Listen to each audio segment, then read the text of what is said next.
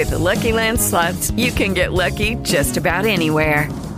This is your captain speaking. Uh, we've got clear runway and the weather's fine, but we're just going to circle up here a while and uh, get lucky.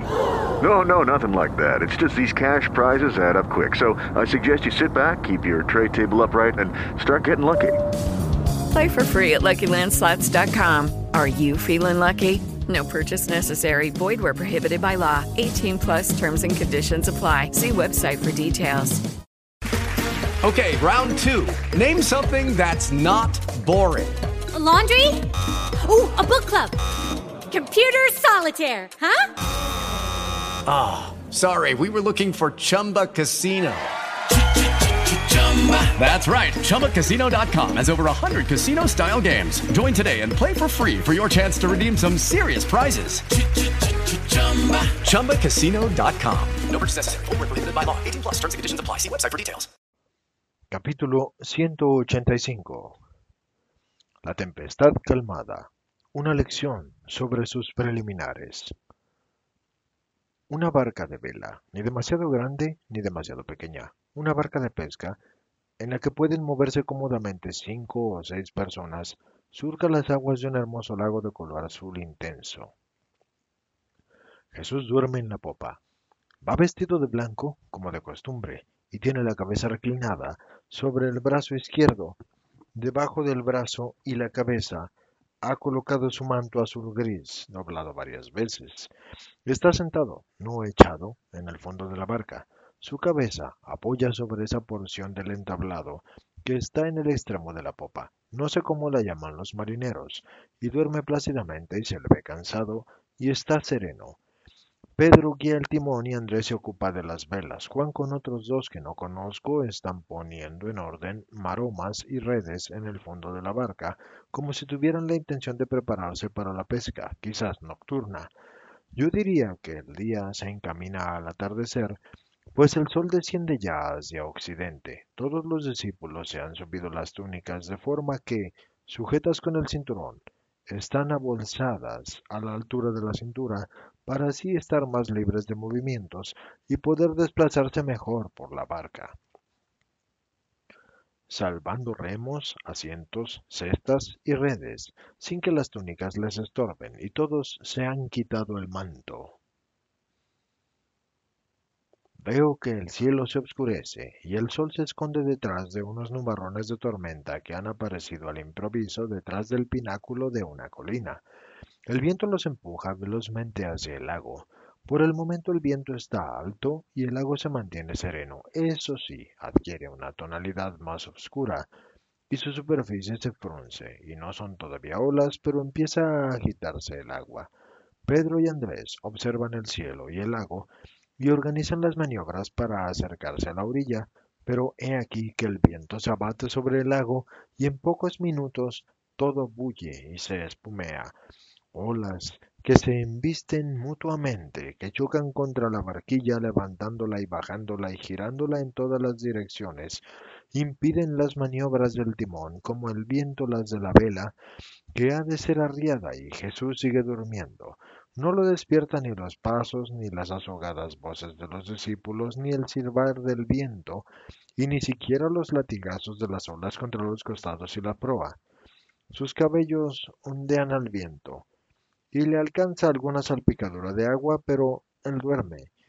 Y Juan saca de debajo de un entablado su manto, y desde la proa corre a la popa y lo tapa y lo cubre con delicado amor. La tempestad se hace cada vez más amenazadora y el agua está tan negro que parece como si en él se hubiera derramado tinta. Estriado por la espuma de las olas y la barca traga agua. El viento cada vez más la va empujando mar adentro y los discípulos ya sudan haciendo la maniobra y arrojando por la borda el agua que las olas vierten dentro, pero no sirve de nada y se van chapoteando ya en el agua hasta la mitad de las piernas y la barca cada vez se hace más pesada. Pedro pierde la calma y la paciencia y deja a su hermano el timón y bamboleándose se llega a Jesús y lo menea vigorosamente. Jesús se despierta y levanta la cabeza. Sálvanos, maestro, que perecemos, grita Pedro. Tiene que gritar para poder ser oído. Jesús mira a su discípulo fijamente y mira a los demás y luego al lago. ¿Tienes fe en que os puedo salvar? Rápido, maestro, grita Pedro, mientras una verdadera montaña de agua originada en el centro del lago se dirige veloz contra la pobre barca, tan alta y espantosa que parece una tromba de agua, y los discípulos que la ven venir se arrodillan y se agarran de donde pueden y como pueden, convencidos de que ha llegado el final. Y Jesús se alza, está erguido sobre el entablado de la barca, figura blanca contra el color lívido de la tempestad. Extiende los brazos hacia la endurecida ola enfurecidísima y dice al viento, detente y calla. Y al agua, cálmate, lo quiero. Y el golpe se disuelve en espuma que cae inocua, un último bramido que se apaga en un susurro y también el viento, mutándose en un suspiro, su último silbido sobre el lago pacificado. Vuelve el cielo despejado y la esperanza y la fe al corazón de los discípulos. No puedo describir la majestad de Jesús, hay que verla para comprenderla. Me deleito en ella en mi interior, pues todavía tengo su presencia y pienso en cuán plácido era el sueño de Jesús y cuán potente su imperio sobre el viento y las olas. Jesús dice luego a María Valtorta, no te voy a comentar el Evangelio en el sentido en que todos lo hacen. Voy a ilustrarte los preliminares del pasaje evangélico. ¿Por qué dormía yo? ¿No sabía acaso que la borrasca estaba llegando? Sí, yo lo sabía. Yo solo lo sabía y entonces, ¿por qué dormía? Los apóstoles eran hombres, María. Animados, sí. De buena voluntad, pero todavía muy hombres. El hombre se cree siempre capaz de todo. Y se da el caso de que realmente sea hábil en algo y se envanece y se llena de apego a su habilidad. Pedro, Andrés, Santiago y Juan eran buenos pescadores y, por tanto, se creían insuperables en las maniobras marineras, yo para ellos era un gran rabí, pero no valía nada como marinero. Por ello, me juzgaban incapaz de ayudarlos. Y cuando subían a la barca para atravesar el mar de Galilea, me rogaban que estuviera sentado porque no era capaz de nada más. También lo hacían por afecto, porque no querían darme trabajos físicos, si bien el apego a sus capacidades era el elemento más importante. María yo solo me impongo en casos excepcionales. Generalmente os dejo libres y espero. Aquel día, cansado como estaba, y habiéndome solicitado que descansara, o sea que los dejase actuar a ellos, a ellos, que tan duchos eran, me puse a dormir y a constatar cómo el hombre es hombre y quiere actuar por sí solo y no percibe que Dios no pide sino ayudarle.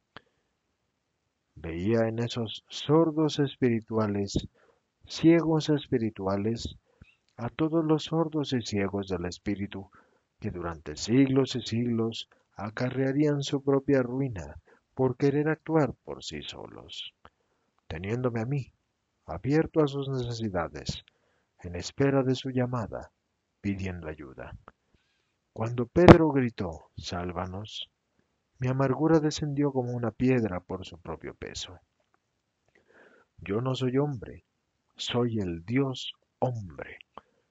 No actúo como vosotros, que cuando uno ha rechazado vuestro consejo o ayuda y luego lo veis en problemas, aunque no seáis tan malos que os alegréis de ellos, si lo sois, siempre en cuanto a que os quedáis mirando desdeñosamente y con indiferencia, y no os conmovéis ante su grito que pide ayuda, con grave ademán que significa ¿No me has aceptado cuando te quería ayudar?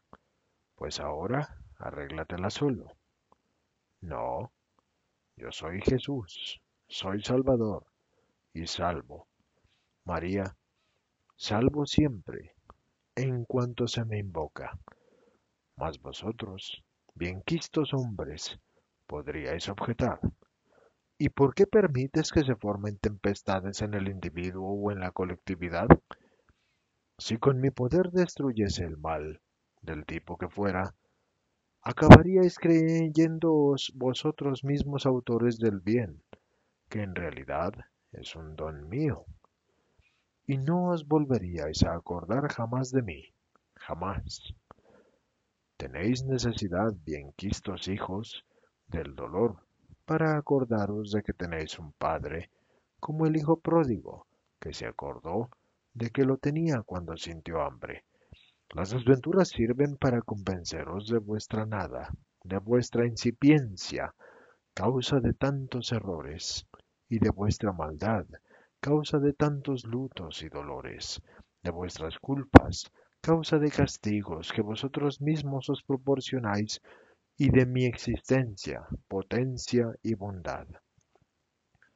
Esto es lo que os dice el Evangelio de hoy, vuestro Evangelio de la hora presente, pobres hijos míos, llamadme. Jesús duerme solo porque está angustiado de ver vuestro desamor hacia él. Llamadme y acudiré.